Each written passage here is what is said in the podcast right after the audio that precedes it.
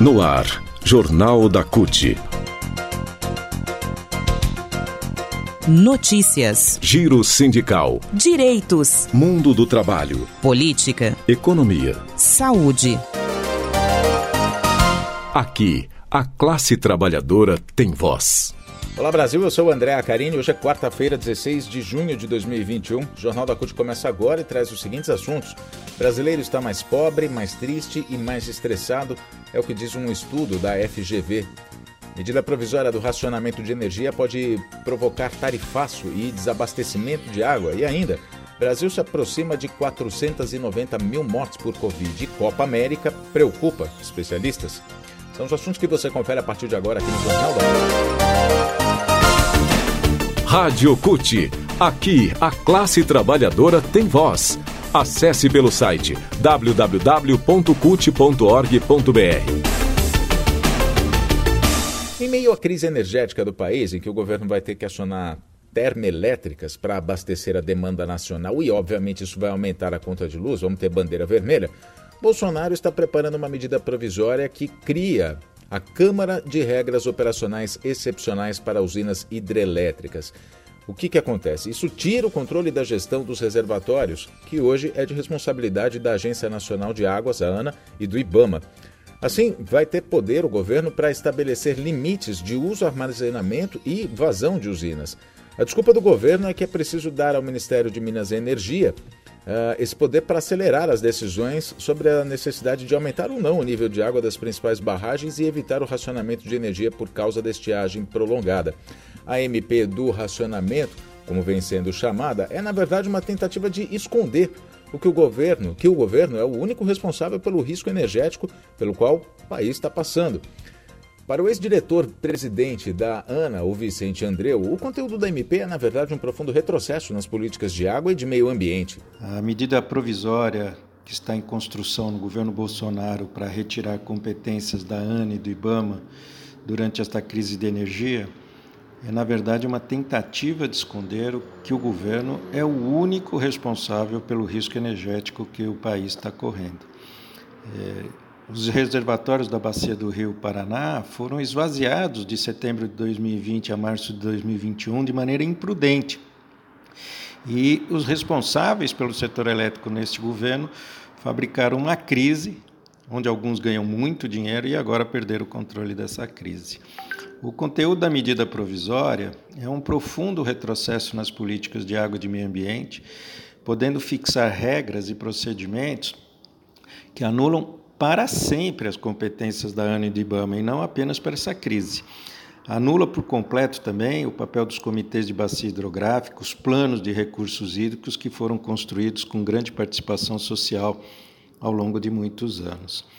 É, a crise de 2014-2015 foi muito mais abrangente do que agora, com impactos não só na bacia do Rio Paraná, mas também em outras bacias, como a do São Francisco e Paraíba do Sul, que hoje estão preservadas justamente por uma intensa participação dos atingidos na construção das soluções. Agora vai ser um gabinete de ministros que vai enfiar goela abaixo as medidas que lhe convierem, que eles acharem que devem fazer, e mais, vão transferir toda a conta para ser paga exatamente por quem não tem a menor responsabilidade, ou seja, a população. Ah, ao ler a medida provisória e também as medidas que estão sendo divulgadas para tentar evitar o que será o apagão Bolsonaro, a pergunta que fica sempre é: por que, que não fizeram isso antes? Uma vez que, se for verdade que é o pior período de chuvas em 91 anos, o que eu não acredito, pelos dados que foram apresentados, mas se for verdade que é o pior período de chuvas, tiveram muito tempo para se preparar e não fizeram absolutamente nada, ao contrário, esvaziaram irresponsavelmente os reservatórios do setor elétrico. Eu tenho repetido que a crise não é hídrica, a crise é de gestão do setor elétrico e tirar a sociedade, a ANA e o IBAMA das decisões é apenas mais um passo desse governo autoritário e negacionista. O discurso do governo responsabilizando a estiagem pelo possível racionamento e o aumento nas contas de luz não reflete a verdade. Quem diz é o presidente da Confederação Nacional dos Urbanitários, a CNU, o Paulo de Tasso. É, ele diz que é, se deixou de investir em alternativas menos poluidoras, como a energia eólica, além do que já havia sido avisado dos problemas que uma forte estiagem traria. Ele diz que o Brasil, de tempos em tempos, tem uma forte estiagem e o governo diz que esta é a maior estiagem nos últimos 91 anos. Só que era previsível, já era sabido, mas simplesmente tiraram o pé do acelerador e deixaram a situação do jeito que está. E quem vai pagar pela energia mais cara, que é a térmica, é a sociedade. Notícias. Cerca de 490 mil vidas perdidas para a Covid-19 e a taxa de transmissão da doença em alta, especialistas estão preocupados com eventos como a Copa América, que está sendo realizada no país depois que foi autorizada por Bolsonaro. A Copa da Morte, como está sendo chamada nas redes sociais, pode ser um agente disseminador do vírus. É o que dizem esses especialistas. No último fim de semana, 12 jogadores e uma pessoa da comissão técnica da, da seleção da Venezuela testaram positivo para a Covid-19. Na véspera da estreia da equipe venezuelana contra o Brasil no estádio Mané Garrincha, em Brasília. O médico e membro do Comitê de Enfrentamento da Covid-19 da Prefeitura de Belo Horizonte, o Naí Tupinambás, classificou a Copa América como um evento desnecessário. Para ele, o país estabilizou em um patamar de mortes muito alto e a realização da Copa América sinaliza para o povo que a pandemia acabou, mostrando realmente um descaso muito grande com todas as vítimas de Covid no Brasil inteiro, diz o Naito Pinambás. Além disso, em um artigo publicado no Estadão, o epidemiologista Gonçalo Vecina, que já foi presidente da Anvisa, disse que os riscos da Copa América no Brasil são de uma grande aceleração da pandemia da Covid-19. E não adianta falar que não vai ter público, porque vai ter aglomeração nas portas dos estádios, nos bares e nos restaurantes para torcer, ele diz. Em números globais da pandemia, o Brasil é o segundo país com maior número de mortes pela doença. Está atrás somente dos Estados Unidos. O país é o terceiro em número de casos também. Está abaixo dos Estados Unidos e da Índia. Pandemia, desemprego, falta de renda, falta de políticas públicas, falta de ação do governo para retomar a economia, além do aumento da desigualdade, tudo isso deixou o brasileiro mais infeliz. É o que diz o estudo de Marcelo Neri, do Centro de Políticas Sociais da Fundação Getúlio Vargas, a FGV Social, que foi publicado no jornal Valor Econômico. Esse estudo comprova que os brasileiros estão mais tristes, estressados e com mais raiva.